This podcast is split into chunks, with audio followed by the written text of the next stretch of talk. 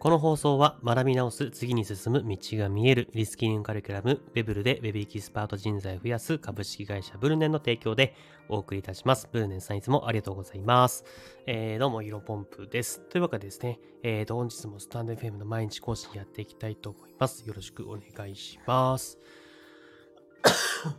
ごめんなさいね。ちょっと今日もまだ咳が出ておりまして、全、あの、全回復はしておりませんけども、えっ、ー、と、コツコツ、えー、本日も更新していきたいと思います。えー、本日のテーマなんですが、NFT の可能性、賃貸物件のキャンセル問題も解決できる、えー、こういったテーマでお話をしていきたいと思います。えっ、ー、と、ちょっと前ですね、えっ、と、1週間前ぐらいですね、あの、ちょうどね、体調不良になってしまってね、話したかったんですけど、話せなかったことがあったんで、えー、それについて今日お話ししていきたいと思います。で、何かというと、ツツイッターでね、えっ、ー、と、まあ、賃貸物件のキャンセルについての、えっ、ー、と、ツイートがありました。結構10万インプレッションの言っていてね、えー、話題のツイートなんですけど、ちょっとこれ深掘りしていきたいと思います。まずツイートを読み上げますね。えっ、ー、と、鈴木誠さんっていう方かな？誠不動産っていう方、やられてる人だと思うんですけども、読み上げます。えっ、ー、と、賃貸物件の申し込みからキャンセル率が年々上がっている。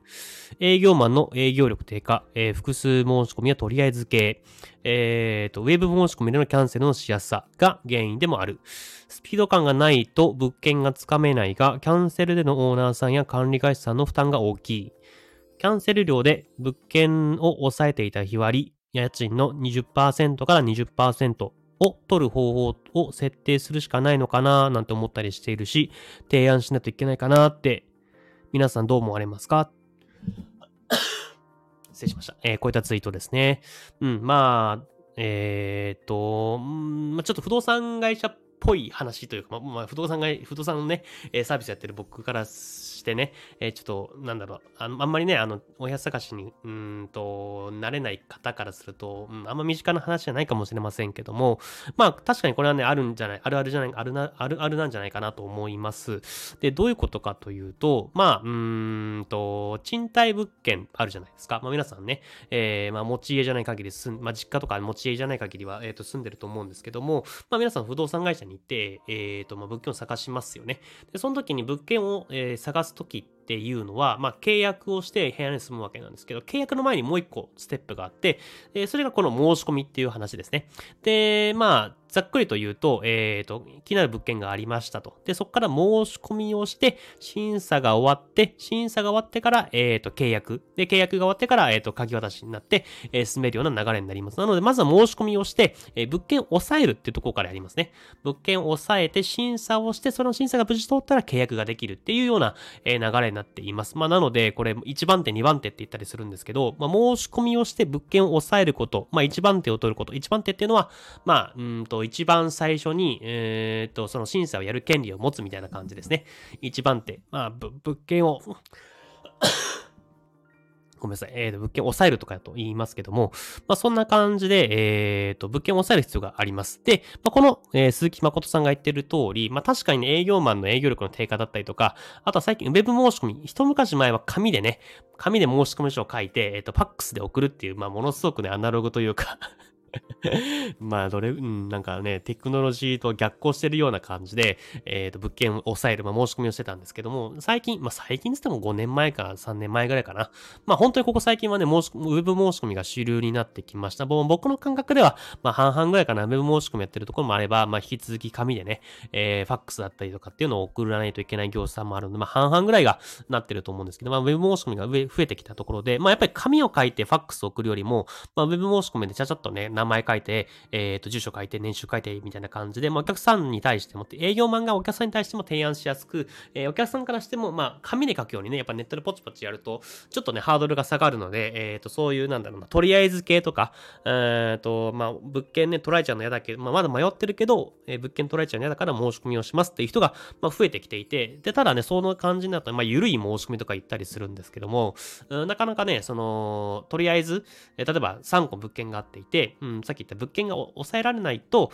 えー、そもそも審査が始められないし、審査が通らないと、えっ、ー、と、その物件気に入っててもね、他の人に取られちゃうっていう可能性があるんで、まあ、とりあえずなんか3個あったら3個申し込みましょうみたいな営業マンが結構いたりするんですね。まあ、僕は逆にそれはね、お客さん迷わせてしまうし、あのー、あまりお客さんの名前をね、出さない方が、うーん、まあ、ここら辺はちょっと微妙なんですけど、出しすぎると、えっ、ー、と、本当にいい物件があった時に、あの、あ、この人って前もなんか仮申し込みしてましたよね、みたいな感じでトラブルになる可能性があったりするので、僕はあんまりお勧めしないんですけど、まあ、そういう風な感じで営業力が低いお客さんはですね、うーんと、こういう風なとりあえず申し込みで見ましょうみたいな感じで申し込みして、まあ、後からやっぱりキャンセルしますっていう風にお客さんから言われて、えー、こんな感じでキャンセルされると。で、この問題、もうちょっと深掘りしていくと、えっ、ー、と、まあ、キャンセルと一番手っていう風に物件を抑えると、とまあ、その物件も抑えられてしまっているので、えっ、ー、と、まあ、他の人からはね、まあ、案内だったりとか内見とか申し込み受け付けないことがほとんどなんですね。でなので、えっ、ー、と、申し込みしてから、まあ、1週間ぐらい審査があった後にキャンセルってなった時に、え1週間ぐらい物件が、えー、宙に浮いたまま、えっ、と、募集もなんもないけども、結局契約もされず、え宙に浮いたままだから、まあ、この人は、え日割りで抑えてたキャンセル料、日割りのキャンセル料だったりとか、ま、家賃の10%か20%のキャンセルキャンセル料を払います、払っててくださいね、みたいなことをまあ、提案してると。いう形になります。で、まあね、ここら辺ね、難しいんですけどね。うん、で、まあ、ここからちょっと深掘りしていくと、こういうことって、まあ確かにね、不動産業界、本当に昔から課題だなというふうに僕も自身も思っているんですが、これね、管理会社がね、結構ね、ブラックボックスにしてるところもあるんですよね、原因としては。うーんと、実際に、まあオープンにしてないので、物件が申し込み入ってるかどうかっていうのは管理会社に電話にしてね、聞かないとわかんないし、本当になんだろう、その、自社で囲い込んでるっていうか、ううんと、他に出さないで、自分たちで決めようとしてやってたりするので、まあだから、うん、こちら、こちらというか営業マン、仲介のね、立場としても、うんと、まあとりあえず申し込みしなきゃいけないみたいな感じになってしまうんですね。だからまあ、うん、管理会社も悪いんですけど、仲介会社も、うん仲介会社も悪いけど管理会社も悪いみたいな、だと僕は思っています。で、これを解決できるのがやっぱり NFT なんですね。うん、まあ、詳しいね、どういう仕組みやろうかっていうのはここでは話さないというか、まあね、決めてもでしょ、僕の力ではどうにもなんないので、決めてもしょうがないんですけど、まあやっぱ NFT があると、これ結構問題解決できるんじゃないかなと思ってます。で、NFT、まあ NFT っていうのはブロックチェーンでね、